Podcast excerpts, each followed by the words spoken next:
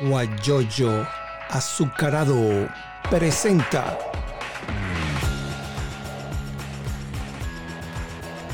la noticia con Eleazar Benedetto.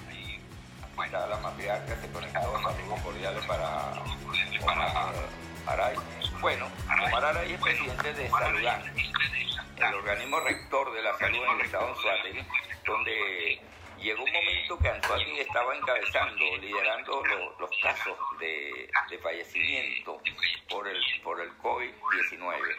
Y te vamos a dar los buenos días para conocer cómo está la situación de las vacunas, porque la gente dice que, que no están vacunando, sino al sector oficial. Entonces nos gustaría conocer cómo está la situación. Te damos los buenos días y bienvenido. Ah, buenos días, buenos días, Eleazar. Desde aquí, desde Barcelona, capital del estado Anzoátegui, en Venezuela. Un saludo para ti, teníamos tiempo que no nos, que no conversábamos.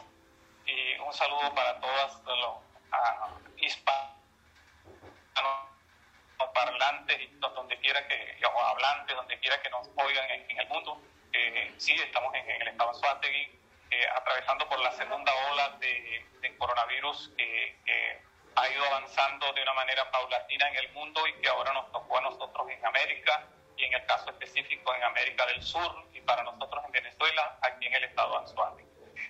Nosotros registramos hasta los momentos un total de eh, 4.462 casos en el estado de si tomamos en cuenta que comenzamos el, el 16 de marzo del 2020 y en lo que va de año eh, la situación se ha, se ha ido complicando más todavía porque esta cepa que nosotros tenemos en el estado de Anzoátegui y en Venezuela ha sido una cepa muy agresiva, con una virulencia muy, muy, muy alta, que eh, al principio tuvimos nosotros problemas porque eh, que, y que ha respetado entre comillas, porque no tenemos conocimiento de, realidad de la parte de laboratorio de los menores de 20 años, pero de los mayores de, de 20 años hasta, hasta las personas de la, de la máxima tercera edad han sido afectados por esta enfermedad. Creemos nosotros desde el punto de vista epidemiológico, como especialistas en la materia, que en realidad la casuística que nosotros tenemos en el estado Anzoátegui no es la que reflejamos desde el punto de vista de la parte de laboratorio, porque no tenemos la capacidad para, para, para, para, muestre, para muestrear y para tener resultados de todos los pacientes sospechosos que, que tenemos nosotros de esta enfermedad en el estado de Anzoátegui y que la situación es mayor. Pues. Al principio, eh, estadísticamente, nosotros por cada caso de, de, de coronavirus el año pasado teníamos alrededor de tres casos. En una familia se, se infectaba uno y dos no se infectaban. Pero ahora con esta, con esta segunda ola y con esta variante eh, del virus, la, la, situación es mayor, pues te afectan de 7 a, a 9 personas por, por, un caso y eso ha sido bastante marcado aquí en, en, en el estado actual. Nosotros tenemos en estos momentos alrededor de casi 1.900.000 habitantes, 2 millones de habitantes en, en el estado de Anzuategui. Eh, la población está concentrada, como sabemos nosotros, en la zona norte, lo que es la conurbación Bolívar, Urbaneja, Sotillo, luego hacia la parte centro, específicamente en Anaco, Frente, y luego hacia la parte sur, que sería la parte de, de el Tigre, Simón Rodríguez. Esa es la zona que nosotros tenemos afectada por, por, el, por el coronavirus hasta los momentos. Tenemos también, y eso ha acarreado una mortalidad.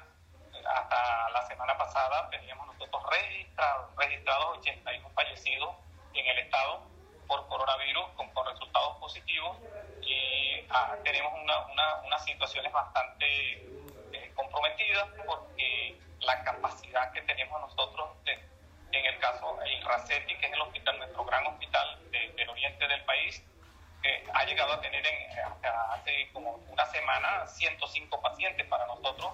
Cualquiera cree que, que no es mucho, pero, pero cuando nosotros preparamos un hospital para, para seis camas, cuando comenzamos, y figúrese que llegamos a tener hasta, hasta 104 pacientes. Bastante. Y, eh, en el hospital del Tigre, que es un hospital que comenzamos nosotros con dos camas, ahorita tenemos 20 pacientes. Es, es bastante en el sentido de que la capacidad de respuesta que podamos nos, nosotros dar en el Estado para la atención y la demanda que ahorita nosotros tenemos pacientes en el sector privado, están pacientes en, en los hospitales, los pacientes están acudiendo y inclusive tenemos una situación muy peculiar que es una gran cantidad de pacientes que están siendo atendidos en sus casas y que, se, que van los médicos a, a sus casas y eso ha resultado para nosotros en alguna parte contraproducente porque a estos pacientes cuando se complican son enviados a los hospitales que llamamos centinelas, en el caso específico del hospital Racetti, y llegan pacientes complicados, ya, ya nos, los clasificamos como casos leves, como casos moderados y como casos graves.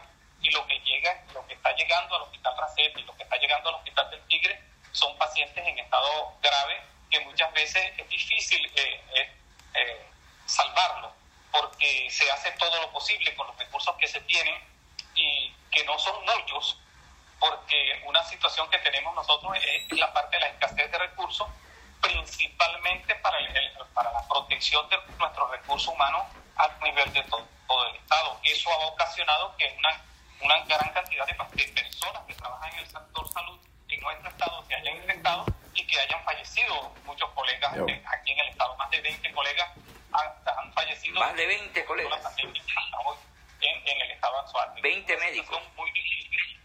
Sí. Y enfermeras y, el que atiende la camilla. Enfermeras y sobre todo, pero sobre todo son los médicos, porque eh, son los que están más cerca. El que atiende directamente al paciente es el que está más directamente con el paciente y el riesgo de contaminarse es mayor. Porque cuando me preguntó por la, la situación de las vacunas, nosotros nos adherimos desde el punto de vista científico a que debemos recibir la cantidad de vacunas necesarias para cubrir el 70% de la población. Y la, la, la primera eh, orden era eh, vacunar principalmente al 100% del sector salud. ¿Por qué? Porque el sector, el, sector salud es el que va a atender al paciente, es el que va a atender a, la familia. si nosotros no protegemos a nuestro sector salud y y todos los sectores del Estado en y nosotros vamos a tener problemas porque ¿quién va a atender a los pacientes si el personal que está apto para atenderlos está enfermo? Entonces, las vacunas fueron llegando y, están llegando a cuenta gota. Nosotros aspiramos que, que nosotros tengamos vacunas para vacunar al 100% de nuestra población de salud, luego vacunamos a las personas mayores de 60 años y luego vacunamos a las personas que tienen comorbilidad, es decir, los cardiópatas, los pacientes asmáticos, los, los diabéticos. ¿Por qué vamos a vacunarlo a ellos primero? Porque ese es el personal, las personas que se enferman y el riesgo de morir es bastante elevado. Ya lo, tenemos desde el punto de vista estadístico. La mayor mortalidad que nosotros tenemos está en mayores de 60 años. Y ahora con esta segunda ola hubo un, dos o tres semanas que la mortalidad la teníamos nosotros en menores de 60 años. Y, y, y gente que está entre 40 y 50 y, 55 años falleciendo en el estado actual. Sí, pero fíjate. todas las, desde el punto de vista de todas las clases, eh, vamos, sociales, porque es que no hay clases sociales. Sí, fíjate, estamos conversando con Omar Aray, él es presidente de Saludán, quien es el ente rector de la salud en el estado de Anzuategui, Venezuela. Hay un caso de personas que han sido infectados con el COVID. Han ido al médico, me estoy refiriendo aquí en los Estados Unidos, y el médico después que le hace un examen de sangre le dice vamos a esperar cuatro o cinco meses para que para poderte vacunar porque tú tienes anticuerpos no sé si eso se está haciendo también en Anzuate o en Venezuela. Lo que pasa que ah, lo que pasa aquí en Venezuela es lo siguiente eh, nosotros tenemos dos tipos las, pruebas que nosotros hacemos eh, son las pruebas de PCR que se realizan en, en la parte gubernamental gubernamental se toman las muestras aquí en Barcelona y se llevan al Instituto Nacional de Higiene en Caracas. Entonces, eso ha ocasionado también a veces retardo en los resultados, porque si tú tuvieses, eh, tomaste las muestras y el mismo día tuviese los resultados, eh, tú, sabes cómo se mueve la, la, pandemia y sabes qué conducta debes de tomar y no esperas una o dos semanas que vengan los resultados, porque los resultados que tú me das hoy son los resultados de hace 15, de personas que se enfermaron hace 15 días. O, sea que, que si te hacen un examen en Barcelona, eso va a Caracas y de Caracas que lo envían. De Caracas es que nos envían la respuesta. Hubo una respuesta que, a nosotros nos consideramos que fue favorable en el estado de y en el país, que fue que se compraron equipos con pruebas antigénicas que son resultados que dan en 30 minutos. O sea, nosotros no, no, nos aportaron un equipo en el estado de Suárez, pero se nos, se nos acabaron los, los, reactivos para hacer las pruebas y tenemos más de casi mes, mes y medio que nosotros no hacíamos pruebas antigénicas. Eso no servía. ¿Sabe por qué? Porque nosotros teníamos una positividad casi de 45 a 50% de las muestras que tomábamos y podíamos tomar las conductas porque el paciente tenía la respuesta, se tomaban las muestras, llegaban al laboratorio a las 9 de la mañana y ya a las 2 de la tarde el paciente tenía su respuesta y nosotros podíamos tomar conducta con los pacientes. Pero hasta los momentos regresamos a las pruebas de PCR y, y se retarda un poco para, para, para nosotros tener los resultados y tomar las conductas. O sea que para nosotros en estos momentos la prueba de PCR no sirve más para, para, para la parte estadística que para, que para tomar una conducta desde el punto de vista de cómo se mueve la pandemia, porque a veces tenemos resultados de 150, 140 casos y el otro día tenemos un caso, tenemos dos casos cuando estadísticamente y epidemiológicamente nosotros sabemos que eso no puede suceder. Es grave la situación, porque fíjate, estamos conversando con Omar Aray, pero hay, hay muchas informaciones. Por ejemplo, tenemos en personas conocidas, yo tengo unas personas conocidas en lechería, eh, el año pasado creo que fue, que ella mandó una, un, audio a una persona amiga y me dijo, le dijo, mira, yo tengo COVID, no quiero ir a un hospital porque me da miedo de contaminación. Entonces se quedó tratándose allí en, en su casa, iba al médico, la, la, la veía, pero lamentablemente falleció. Entonces, hay gente que tiene miedo de ir a un hospital porque puede contaminarse. Hay, hay contaminación en los centros hospitalarios, en el Gavera, en el en el Tigre o en el Recete en Barcelona. Yo creo que lo, lo que pasado es que no ha habido una campaña de información para la gente, para que sepa cuáles son las áreas y cuáles son los sitios de mayor eh, vulnerabilidad para contagiarse. Okay. Eh, ¿Por qué lo digo yo? Cuando nosotros vemos la declaración de cualquier médico o de cualquier personal de salud en este país, eh, nunca tú lo ves. Sí, yo estoy haciendo la entrevista por, por, sin tapabocas, porque estoy en un sitio. Claro, y yo también, yo estoy en un sitio cerrado. Entonces, pero no ando en la calle, no, ya está en mi casa, yo uso el tapabocas. Entonces, eh, el, el, uso del de, tapabocas, el distanciamiento social, y, y, todo lo que se ha pregonado a través de la Organización Mundial de la Salud y que ha sido efectivo hasta que lleguen las vacunas y podamos nosotros eh, ayudarnos con las vacunas, eso es. Entonces, eh, la gente cree que porque va al hospital, allí está el centro de contaminación y se puede contaminar y se Exactamente. Yo creo que el problema está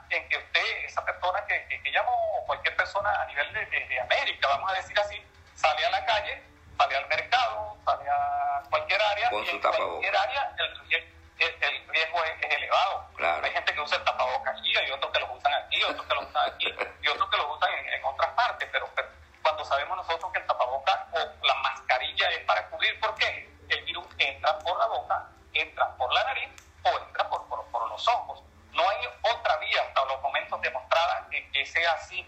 Entonces la gente no tiene miedo de ir al hospital. Igualito, si vas al hospital o vas a la clínica o vas a donde vayas, para que, para que te atiendan, el riesgo de contaminación es mayor. Porque yo creo que esta es una cuestión este, donde la persona tiene que poner de sí para tratar, hasta que no haya la vacuna, insisto, de evitar la contaminación. Y creemos nosotros aquí en Venezuela que pronto, si Dios quiere, vamos a tener la suficiente vacuna para vacunar, como está estipulado, al 70% de nuestra población. Porque creemos que este, los recursos existen tiene que haber un acuerdo. En este país tiene que haber un acuerdo político en estos momentos que próximamente se, se, se vislumbra que habrá una, una, una, campaña por gobernaciones y por todas estas cosas. Eso, eso influye en el, en el sector salud. Tiene que haber un acuerdo entre los políticos para que las vacunas entren a Venezuela y le toque a todos los venezolanos, que no haya discriminación de ningún tipo, que le toque a los jóvenes, que le toque a las personas mayores, que le toque a todo, todo venezolano que tenga su derecho a vacunarse. Ojalá que nosotros podamos hacerlo para salvar este país de este problema, porque vean, oigan una cosa, la vacuna puede ser, dice, hay gente que dice yo me vacuné y me, y me dio la enfermedad. Sí, eso es como si usted se vacunase contra el sarampión, le da una sintomatología parecida al sarampión, pero ese es para crear anticuerpos. Esto lo, la enfermedad lo que hace es que Claro. evita que usted se complique y que usted vaya a fallecer. Y ese resultado lo tienen muchos países en, en, en Europa y lo van a tener Estados Unidos y lo van a tener todos en el mundo. Y aspiramos nosotros como venezolanos que nos merecemos seguir viviendo en una Venezuela a la cual nosotros esperamos que venga algún Claro que sí, pero fíjate, fíjate, una cosa, Omar, Aray. la situación, por ejemplo, Candelaria Rivas, una colega periodista que está en Chile, ella escribió por allí por el teléfono, tú puedes ver también los mensajes allí en el teléfono. Ella me dice que ya le pusieron la vacuna Sinovac, la segunda dosis. Y Chile es un país parecido a Venezuela. Yo no estoy comparando con Estados Unidos. A mí me pusieron la primera y en la segunda me llamaron, me llamaron, me pasaron un mensaje, mire, que le toca vacunarse, venga con la tarjeta. Y yo fui eh, en carro sin bajarme, me pusieron la segunda. Ya es diferente, no lo voy a comparar, pero, pero en Chile eh, nuestra, nuestra colega Candelaria Arriba, la negra Arriba, que la conoce mucha gente, entonces eh, allá en Barcelona, en el Suárez, pues es periodista, eh, ella necesita que ella le, hace un llamado a Venezuela, al gobierno, al régimen de Venezuela, que se pongan de acuerdo, así como dices tú, porque es importante, ya Guaidó dice que están ofreciendo, él ofreció 100 millones de dólares, el otro pagó 100 millones, pero ¿dónde están las vacunas? Y la gente se está muriendo, esa, es la preocupación nuestra. Tanto, yo tengo familiares, amigos y todas esas cosas, estás tú allá, entonces es preocupante. Y te hago una, una observación final. Aquí en Texas, el gobernador Abbott, que es el gobernador de aquí, él, él mandó, eliminó la, mandó a abrir todos los sitios públicos, restaurantes, tascas, todas esas cosas, y dijo que el que quiere usar la mascarilla la use, que no es obligado. Entonces, a mí me llamó la atención, a pesar de, lo que él dijo, yo sigo usando mi mascarilla, porque pues previsiones, aunque ya me esté vacunado y todo, pero yo me la sigo poniendo, me la sigo pues, utilizando. pues. Sí, yo creo que eso, eso es una cuestión que, también hay, que pensar cuando uno va a dar ese tipo de mensajes, con todo el respeto que, al gobernador de allá, porque nosotros no lo podemos hacer aquí en Anzuate y en Venezuela. Mientras nosotros tengamos ese problema y la mascarilla nos protege, y nos protege el distanciamiento y nos protege lavarnos las manos, no podemos al, al libre albedrío, porque ¿qué es lo que pasa? Eh, y, y, yo alabo, por ejemplo, Chile. Chile es uno de los países organizados de América Exactamente. con su vacunación, aunque tuvo un brote de, de, después de la primera dosis, pero algo hubo ahí que parecieron que se aplicaron la primera dosis y hubo una liberación de la gente para las playas, para todo el mundo se contaminaron y no esperaron la segunda dosis para la protección. Pero, pero eh, nosotros aspiramos que en Venezuela eh, no sea así, o sea, que en el momento en que nosotros eh, vacunemos a nuestra población, todavía sigamos protegiéndonos hasta que llegue el momento en que la parte gubernamental de nuestro país y los que saben de esto digan, ya podemos nosotros ir dejando el tapaboca en lugares abiertos, así como lo está haciendo Israel. Israel ya tiene un porcentaje elevado de, de, de vacunación en, su población. Eliminaron la mascarilla. En la parte externa, eh, sí, en, la, en las partes, eh, estamos al aire libre, no usar la mascarilla. Nosotros aspiramos que haya las vacunas y que, si es posible, no vamos a terminar este año de vacunar a nuestra población. Sabemos que no, pero que tengamos las vacunas y es la esperanza que tenemos nosotros, los venezolanos, es la esperanza que tenemos nosotros en el sector salud de ofrecerle a nuestros conterráneos y a nuestros venezolanos que, por lo menos la vacuna va a estar y que se pusieron de acuerdo los políticos en este país por lo menos una vez en tantos años para colaborar, para que nosotros todos fuésemos juntos por lo menos a un puesto de vacunación. Ahora, hay una organización de Racetti, yo en estos días entrevisté a, Oscar Navas, hijo, eh, él está en un asunto creo que se llama Médicos Unidos por Racetti y tienen mucho apoyo, entonces llegan siempre... que camionetas, camiones, gente particulares a donar eh, implementos para el Racete. Y yo decía, pero bueno, y, y, el régimen, el gobierno, no sé, ¿quién maneja con tantas cosas desinformación? No sé si el Racete lo, manejo, lo maneja la gobernación de Anzuati o lo maneja el Ministerio de Sanidad, no sé, ¿tú no puedes explicar sobre eso? Sí, el hospital lo maneja, eh, lo tiene la gobernación del Estado pero ese, esa manejar la, la, gobernación del Estado es una cuestión que diríamos entre comillas, entre comillas. porque los recursos, los recursos los maneja el nivel central. Nosotros tenemos, tenemos hasta, hasta donde vamos, nosotros recibimos recursos de lo que se llama la partida de gastos de funcionamiento en el Estado de Anzuategui hasta el mes de septiembre del año pasado. Mm, no hemos recibido lo que correspondía al final el año y no hemos recibido lo que va de año, nosotros no hemos recibido los gastos de funcionamiento. La gobernación del Estado no es la que se encarga de hacer la distribución de todo el material, de todos los medicamentos que llegan al Estado, porque hay una eh, organización paralela a la cual recibe los, los, insumos y es la que se la lleva a los hospitales de una manera... Eh, discrecional. Ahorita le doy al Racetti, después le doy al Tigre, después le, y no de una manera organizada como nosotros. Como tiene que ser. Nos enseñamos a hacerlo y como lo hemos hecho siempre en, en este ministerio, en este país. Claro. Eh, es una situación bastante difícil. De allí que se crean organizaciones como la que estaba nombrando del Hospital Racetti, y en la cual nosotros, yo como responsable de, de, de la parte de salud eh, por la gobernación del Estado, he incluido a mis directores en toda donación que se reciba, se recibe, pero tiene que entrar a través de la dirección del hospital y hacerla del conocimiento de todos, de todos los miembros o de los directivos del hospital, inclusive de la comunidad, de qué es lo que está recibiendo el hospital, porque qué está pasando en los actuales momentos, lo estamos viviendo nosotros en estas últimas semanas, de que eh, en la parte gubernamental del gobierno nacional están haciendo lo que nosotros hacíamos, o sea, llevar lo que, y lo que nos corresponde de, por responsabilidad, llevar las dotaciones a nivel de los centros, y lo que se lleva no es lo que en realidad la gente necesita, Necesita. me lo decía el director de un hospital, como por ejemplo el hospital de Anaco, que le llevaron una dotación, y entonces en esa ta- dotación no iban mascarillas, en esa dotación no iban gorros, no material de protección y material para la atención de pacientes COVID, y entonces después a la gente cree en la calle de que el hospital está dotado y entonces van a exigir sus derechos cuando en realidad nosotros no, no podemos darle lo que nos tenemos.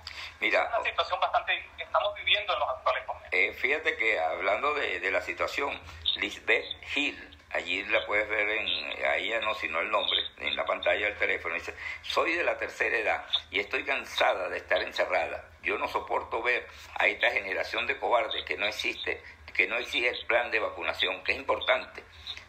Lisbeth, eh, está, el doctor Omar Aray lo está exigiendo, está diciendo, está pidiendo que haya la unión política para lograr que no que, lleguen la- las vacunas, pues. Y el- aquí la matriarca dice, el protector Luis Marcano, Luis José Marcano, es quien se lleva todo ahora para su campaña de gobernación. No sé si es verdad también. Él fue alcalde y ahorita es diputado y está, creó un asunto que se llama Corpo Anzuate, Corpo Amigo, no sé, y entonces está metiéndose en todo, inclusive hasta en la Universidad de Oriente metió una gente a limpiar el monte, ¿no? Después que, que la destrozaron, después que la robaron, bueno, una cantidad de cosas que eso, que, que- eso es en otra conversación que estaremos analizando. Eh, la oposición está dividida, jamás va a lograr la libertad de Venezuela por la mezquindad de estar eh, y es pendiente del poder y no de la liberación del país. Eh, ¿Qué otra cosa hay por Yo te lo- aquí? te lo digo, Y así. y se lo digo a, y se lo digo a mis eh, a todos los ciudadanos de América y a todos los venezolanos que nos están viendo a nivel del mundo eh, es lamentable que no haya una unión eh, de la oposición en este país para que ha- hayan dos vertientes y uno escoja cuál es la mejor y ofrecerle a nuestro país uno de los países más bellos del mundo si alguien no lo ha visitado hágalo en algún momento y para que nosotros salir adelante y ustedes pueden ver los venezolanos que están en todos los países del mundo son gente trabajadora, son gente productiva, son gente que, que, que nos capacitamos Demasiado. en las universidades, fueron excelentes y que, se, y de que volverán a ser excelentes en, en el, en el país comparada con los países como con las universidades de América, con las mejores universidades del mundo. Entonces queremos esa Venezuela y es por eso que, que yo, yo comparto lo que dice esa persona que está allí. O sea, ¿por qué no nos unimos todos para pedir por lo menos la vacuna en estos momentos? Que es lo que, es lo que queremos nosotros, que, que se nos vacune a nuestra población, que es lo único que hay. Eso es lo que único que hay. Vamos a pedirlo y después pediremos lo demás. De esa unión que nosotros hagamos para pedir las vacunas pueden venir otras soluciones, pueden Claro. venir otras salidas para este país. Pero mientras sigamos así, jalando uno para allá y jalando otro para acá, nosotros no vamos a lograr que nuestro país salga adelante. Tenemos que pensar por el futuro de nuestros hijos, en este caso mío de mis nietos que no están en mi país, que tuvieron que emigrar por la misma situación. Y entonces uno está eh, viendo crecer a sus hijos, viendo crecer a sus nietos por teléfono porque no hay otra forma de hacerlo. Por cierto, Entonces, Omar. Eso es, no es la Venezuela que Omar. nosotros queremos. Es la- nosotros queremos una Venezuela unida y que, y que estemos eh, todos sanitos. Mira, Omar, te- ta- desde Panamá, Gabriel, no sé si es Gabriel o Gabriela MX, dice saludos desde Panamá de sus nietos. Te están viendo en este momento. Es Gabriela, ¿no? Gabriela MX, desde Panamá, de sus nietos, saludos. Imagínate tú, todas esas cosas. Aquí nos están viendo, aquí el, el amigo Leobaldo que está en, en España, está también eh, la negra arriba que está en Chile, en Panamá también. En Madrid también estaba, que lo hemos entrevistado varias veces, Antonio Ledesma, que también es una persona que está liderizando a nivel internacional, eh, que, que llegue a un acuerdo, porque es importante. Eh, Francisco Abad, de allá de Barcelona, del presidente de ABP, que también hablando de la situación de la vacuna, exigimos vacunas ya. Hay una campaña, pero yo no sé qué, lo, qué, qué más se puede hacer para lograr eh, el asunto de la campaña. Yo también lo hago desde aquí, entonces, bueno, no sé qué, qué otra cosa se puede hacer. Es que, es que mira, es importantísimo. Yo soy uno de los, yo no soy político, yo hago política. No, yo sé. En eso sí, en mi universidad. Pero yo creo que en este momento, aquí en nuestro estado Anzuate, con esta diatriba política, esta separación que hay, debe haber un encuentro entre el gobernador del estado Anzuate con el señor protector. Y eso le da a la gente la sensación, es mi parecer, le da a la gente la sensación de que, se están poniendo de acuerdo y que van a ir hacia arriba a hacer un reclamo por los 2 millones o por los 1.900.000 habitantes del estado de Anzuate para que se vacune por lo menos al, 70 o al 80%. Eh, debemos nosotros y los que están fuera impulsar esa, esa, ese acuerdo, impulsar esa unión. Yo siempre digo, mira, en Venezuela, en Venezuela es tan, tan, tan amplia que lo que pasa es que todos quieren ser presidentes, todos quieren ser gobernadores. O alcaldes. No, hay para todos. O sea, hay para un presidente y hay muchísimas direcciones. Destácate en sus direcciones, destácate en tu trabajo, destácate en tu vida y después tienes moral para exigir una presidencia, para exigir una alcaldía, para exigir una gobernación. Tienes que hacerlo, pero no, no, no así porque te mereces, porque tienes mayores de 18 años y eres venezolano. Eso tiene que salir de la mente del venezolano para nosotros sacar este país adelante. Miren, aquí en Venezuela hay muchos médicos inminentes, hay profesores de universidades inminentes, todavía hay una gran calidad de médicos de salud pública y de epidemiología que estamos dispuestos a prestar nuestra experiencia y a prestar nuestros conocimientos para sacar este país adelante, pero de una manera ordenada, de una manera organizada, porque si no, no, no vamos a salir de esto.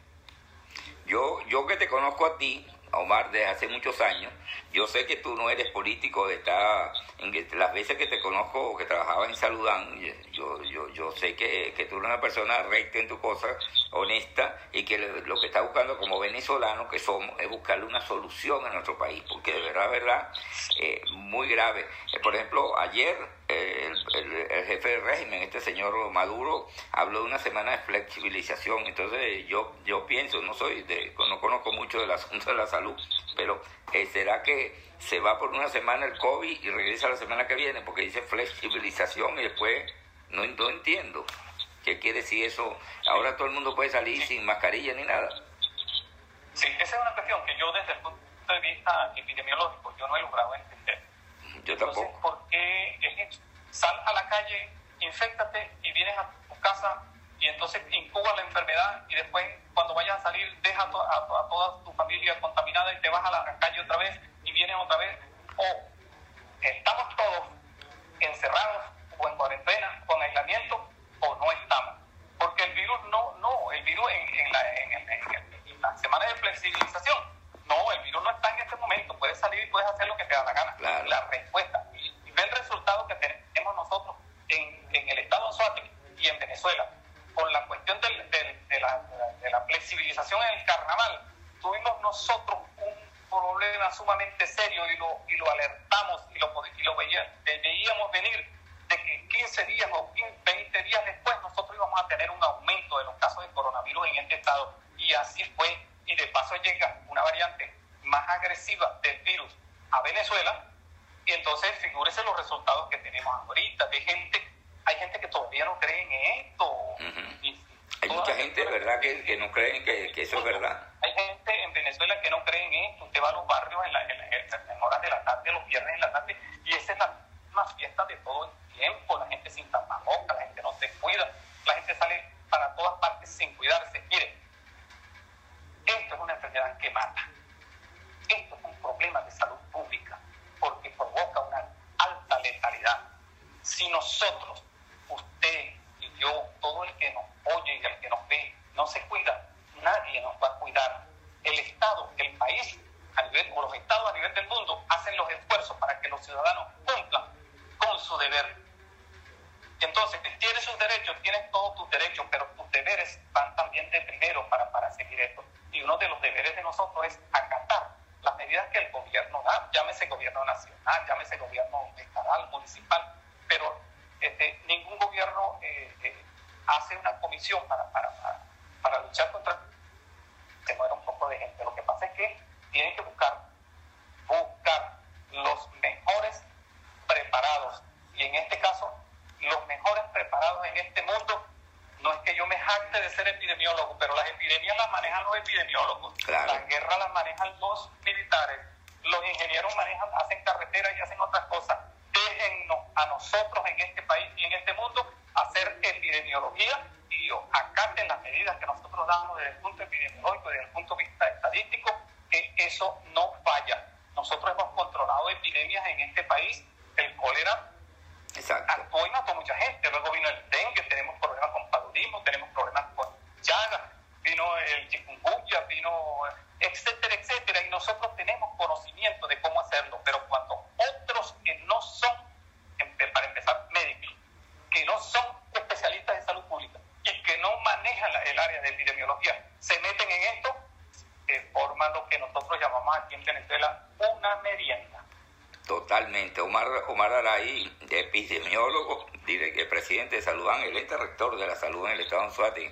Es grave, ¿no? Y como estamos hablando de los médicos, yo meto la pullita y los periodistas, nosotros damos a conocer la información de lo que está sucediendo.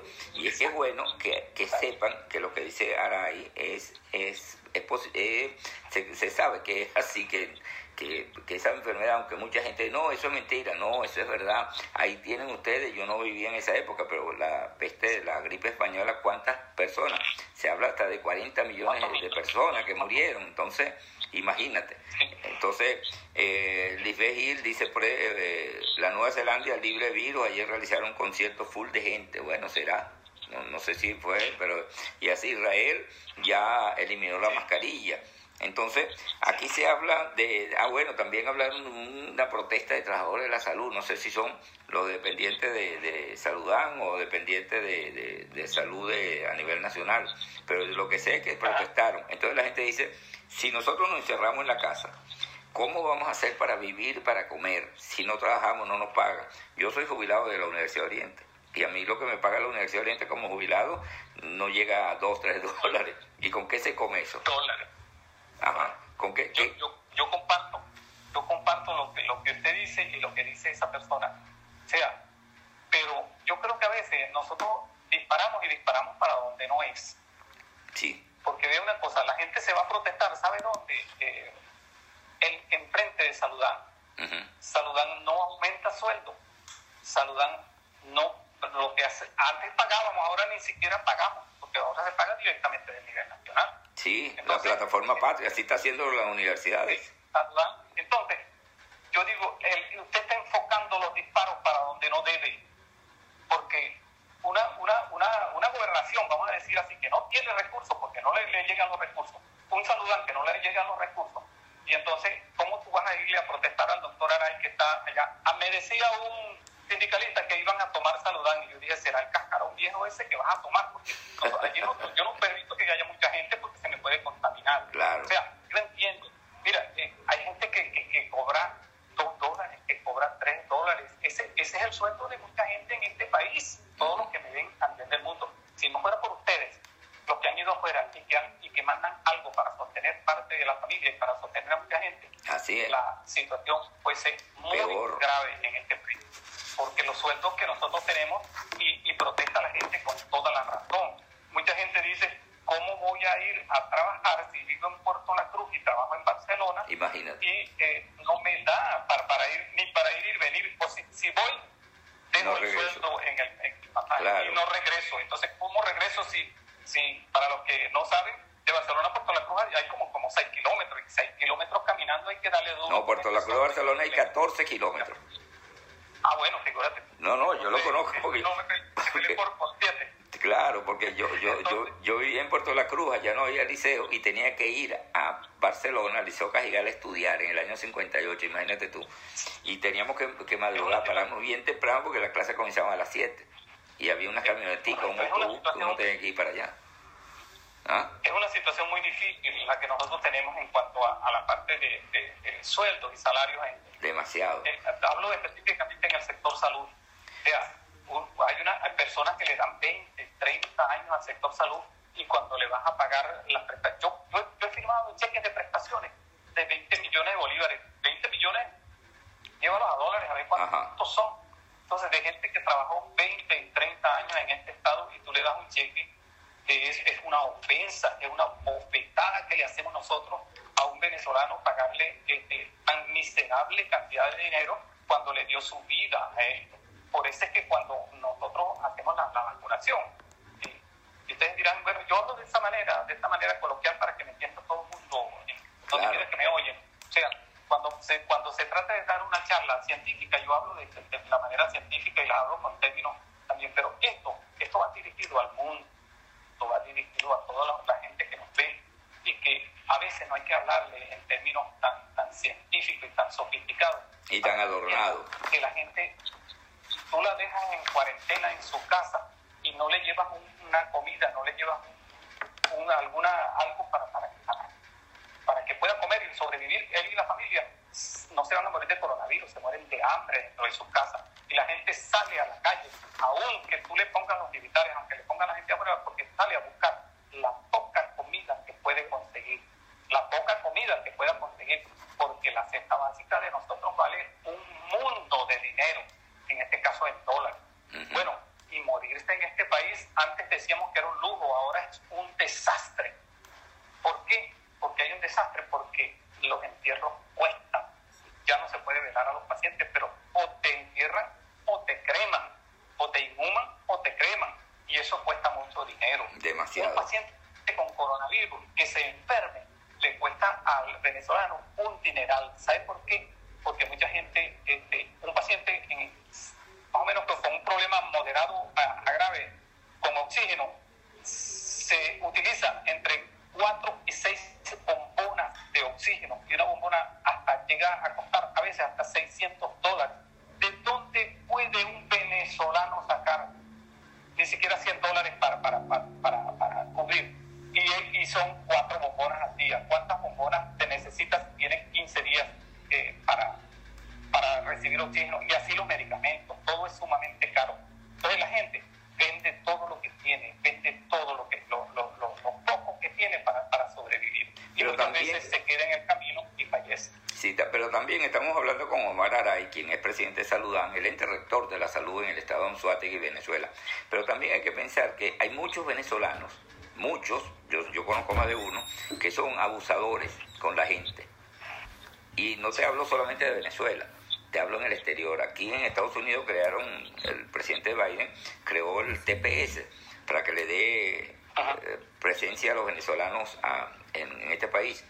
Y hay muchos venezolanos, algunos, que para llenar la planilla del TPS, que es una tontería, que ya eh, lo que cobran un paralegal son 240 dólares. Y hay gente que cobra mil dólares, es un abuso.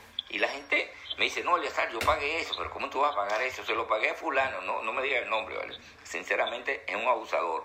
Entonces, el, eso, eso es grave. Y en, y en Venezuela, bueno, la cantidad de, de personas abusadores con, con el asunto del, del, del oxígeno. Entonces, hay que buscar la manera de que haya la unidad no solamente los políticos, sino también la unidad para que se ayuden venezolanos con venezolanos. No sé, ¿qué, qué, qué, opinas? Fíjate que aquí Solano, que está en Chile, él se fue también para Chile por problemas, este, por los problemas que tenemos siempre todos los que salimos del país. Dice, parte grande del problema somos los mismos venezolanos. ¿Me está dando la razón? Sí. sí, nosotros mismos somos el problema. ¿Por qué? Porque no sé si pasará, pero hay veces que nosotros estamos en, en nuestro país en cualquier parte de, en algún estado y vemos un, uno que es del estado de Suárez y a veces damos la espalda para no, para no verlo y para no saludarlo. Exacto. Y así, no, ojalá que no suceda así a nivel del mundo, donde están los venezolanos, que cuando nos encontremos, nos acordemos de esta patria, nos acordemos de nuestra familia, porque nosotros somos muy familiares. Demasiado. muy amigos. Aquí, aquí en la casa, todavía nosotros de los venezolanos, todo el que llega se le ofrece sea para uno solo, serviré para dos, porque nosotros decimos en Venezuela que donde come uno, comen dos. Entonces, pero hay, como usted dice, hay mucha gente que se la quiere echar de viva, hay mucha gente que está abusando, está abusando de los pobres enfermos y de la pobre gente que no tiene nada. Yo siempre le digo, si tú no cuidas a un enfermo y estás abusando de él y crees que estás cobrando por, por, por tu servicio de una manera exagerada, tú crees que ese dinerito que te ganaste te va a alcanzar para cubrir esa enfermedad. Entonces, si no eres solidario con, con, el venezolano que está pasando tanto problema ahorita, la situación es, difícil. No, no, aquí, no hay, aquí no hay que echársela de vivo. Eso, eso de echársela de vivo en este, en este momento con el coronavirus, el coronavirus dice, este es el vivo, lo voy a ayudar y este es el otro. No, no, no. Estamos en riesgo todos. Si nosotros no nos unimos en este país, insisto, la mortalidad será muy grande. Y con esa nueva ola, nueva cepa que tú acabas de mencionar, esa nueva ola, esa nueva cepa, se, se, incrementará. Sí, se incrementará. Y, ya están hablando de una tercera ola. Ojalá nosotros podamos vacunarnos en, que llegue la tercera ola y podamos cubrir, porque es necesario, es necesario. No es descabellado, como dijo alguien muy importante de este gobierno, no es descabellado pedir la vacuna. Es muy importante que haya vacuna en este país para, no para el 80%, para el 100% de los venezolanos. Porque de cada 100, de cada 100, ¿quiénes nos merecemos vacunar? Los 100 que estamos en Venezuela. Y yo creo que lo tenemos que lograr, que lo tenemos que lograr. En Venezuela tiene que haber vacunas suficientes y nosotros estamos dispuestos a ayudarlos, porque ¿saben quién nosotros tenemos en, en nuestros caballitos de batalla que llamamos nosotros en nuestro país? son las enfermeras. En el momento en que diga que hay vacuna, todas las enfermeras se enfilan con nosotros a vacunar a nuestros venezolanos, a todos, a todos. Mira, Solano, el amigo Solano que está en Santiago de Chile, dice, no hay conciencia ni sentido de hermandad. Nos cambiaron todo, se nos olvidó el hermano y sus necesidades.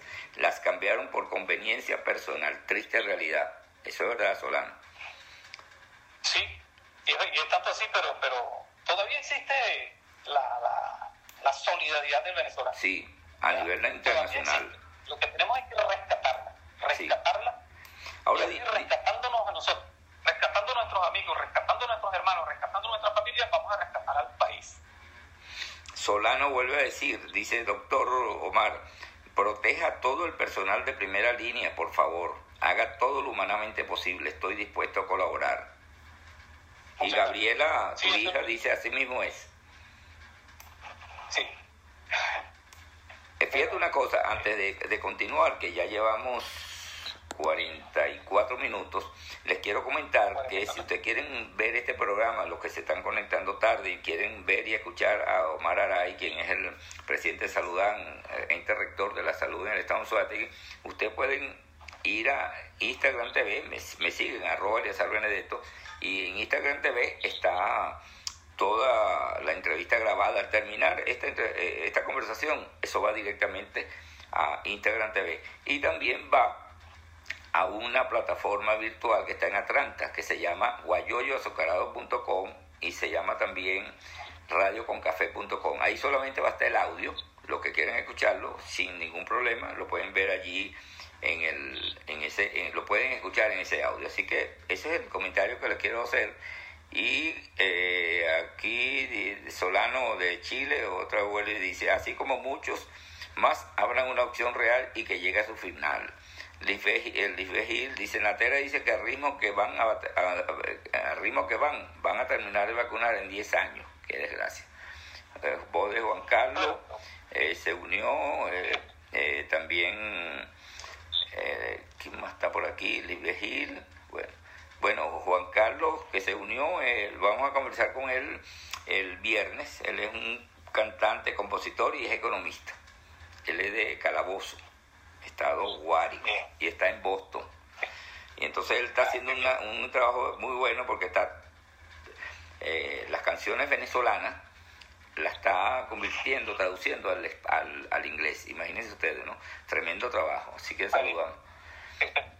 Libre ayude, señor Eleazar. Pero antes, yo quiero eh, decirles que aquí algunos, algunos amigos que algunos amigos nuestros que me dicen, mira, mencióname allí en el programa. Bueno, Quique esta foto, es mi sobrino, él está en Barcelona, él es secretario general del, del Círculo Reportero Gráfico de Venezuela, y él es reportero gráfico y él también es emprendedor, él utiliza la fotografía como un medio de vida para generar ingresos, porque el sueldo como a él no, no alcanza. Y usted puede llamarlo cuando necesite fotos de lo que sea. 0414-814-0971. 0414-814-0971. También debemos hablar de que si usted quiere, se quiere comer un dulcito bien sabroso, un quesillo, torta, eh, está mi sobrina allá en la Fundación Mendoza, Quiquina, 0414-829-7465. Con ella puede hablar y recibir los dulces, eso, unos precios solidarios. Eh, otra información, ah bueno, también tenemos al colega Jesús Gregorio Cabello, él tiene el experto en diseño gráfico, así que puede eh, contactarlo a través de Instagram, arroba Cocoa Creativo o arroba Pana Noticias. Y finalmente la gente del sur de Miami, que está una sobrina que es agente de compra, venta y renta de propiedad, agente de bienes raíces. Usted puede hacer contacto con ella a través del cero 561-475-9007. 561-475-9007. Y está mi hija, que es estilista allá en Miami, en el, este, en, el estado de Florida, en el sur del estado de Florida. Ella es estilista. Ella, ella coloca queratina en el cabello, color, corte, votos para el cabello, peinado, todo lo que se refiere al cabello de las damas le la puede llamar al 954-531-4991. 954-531-4991. Ella hace visitas a domicilio. O sea, no tiene, ella va con todos los implementos de bioseguridad, le hace el servicio del cabello o del pelo, como usted lo quiere llamar, y allí mismo va a, a la casa para que sea atendida o atendida, porque ir a un salón de belleza es un problema muy serio. Y nosotros continuamos ya finalizando, hablando con el doctor Omar Aray, presidente de Saludán e interrector de la salud en el estado de Suárez. Otra pregunta que hace, ¿cómo hace, ¿cómo hace la gente con sus hijos que no van a la escuela, tienen un problema serio? Esos niños ya, va, ya vamos para dos años. Entonces, ¿me podrás conversar algo sobre el particular? Bueno. Que no es tu campo, ¿no? Pero tú podrías decirnos qué se puede hacer. que yo soy médico pero también soy, soy abuelo. Y, también tengo familiares que tienen problemas O sea, en estos momentos eh, el gobierno está implementando la, la, educación a través de vía internet. Eh, nosotros aspiramos que, que, eso se cumpla y que, llegue hasta donde pueda, pero hay mucha gente que no, que no tiene su computadora, hay mucha gente que no tiene internet. Aquí el internet en Venezuela es, es sumamente difícil. Pero, yo tuve que venirme de la oficina de Saludán donde estoy a otra oficina aquí para, para, para dar la, esta conversación con ustedes de, por, por, por, por, la misma situación. Entonces eso acarrea de que la misma universidad, el problema de la universidad, la universidad, sus aulas están cerradas ya, vamos casi para, para dos años cerradas las aulas de la universidad. Entonces eh, se hace de manera virtual, de una manera irregular, pero, pero tratamos de hacer lo que se pueda para, para, para que nuestros niños y nuestros jóvenes sigan formándose y, y, llegar el momento en que esto cambie para que todos volvamos otra vez a nuestras aulas en la universidad. Yo tengo en la universidad trabajando también, eh, ya cumplo 30 años trabajando en la Universidad de Orientes, formando médicos desde hace mucho tiempo y yo espero que mi universidad vuelva a ser la de siempre para seguir formando gente, que las escuelas y nuestros maestros vuelvan a nuestras aulas para al futuro de este país. Esa es mi, opinión. Sí, y, rescatar la universidad. La universidad está en el suelo, en todos los núcleos de la aparte de eso la UCB, la ULA, la Universidad del Zulia, todos, y ahora quieren colocarle un protector, no sé de qué, protector de qué, pero bueno, eso es lo que se está hablando. Bueno, eh, Omar Aray, estamos finalizando esta conversación muy interesante y muy educativa, lo que tú has planteado. Lo que sí me gustaría entonces, eh, la estadística que, que, da la señora Delcy, que habla siempre de menos, por ejemplo, habló que la última, estadística de ella fue de 19 fallecidos, en esa finalizando la semana, eh, suman 195.518 contagios y 2.400 fallecidos a nivel nacional y se habla de Anzuate que se está creyendo. creyendo estas esta estadísticas? Pues tú me dijiste de otros Este, números. Yo, yo hablo del estado Anzuategui, yo no voy a hacer el comentario del nivel nacional, Ajá. porque en estos momentos yo soy el director de salud del estado Anzuategui ujú, y las cifras que nosotros tenemos es eso, de, de- tengo por aquí 4.462 casos, que son los casos que nosotros tenemos que podemos mostrar resultados positivos del coronavirus. Pero estadísticamente y epidemiológicamente yo digo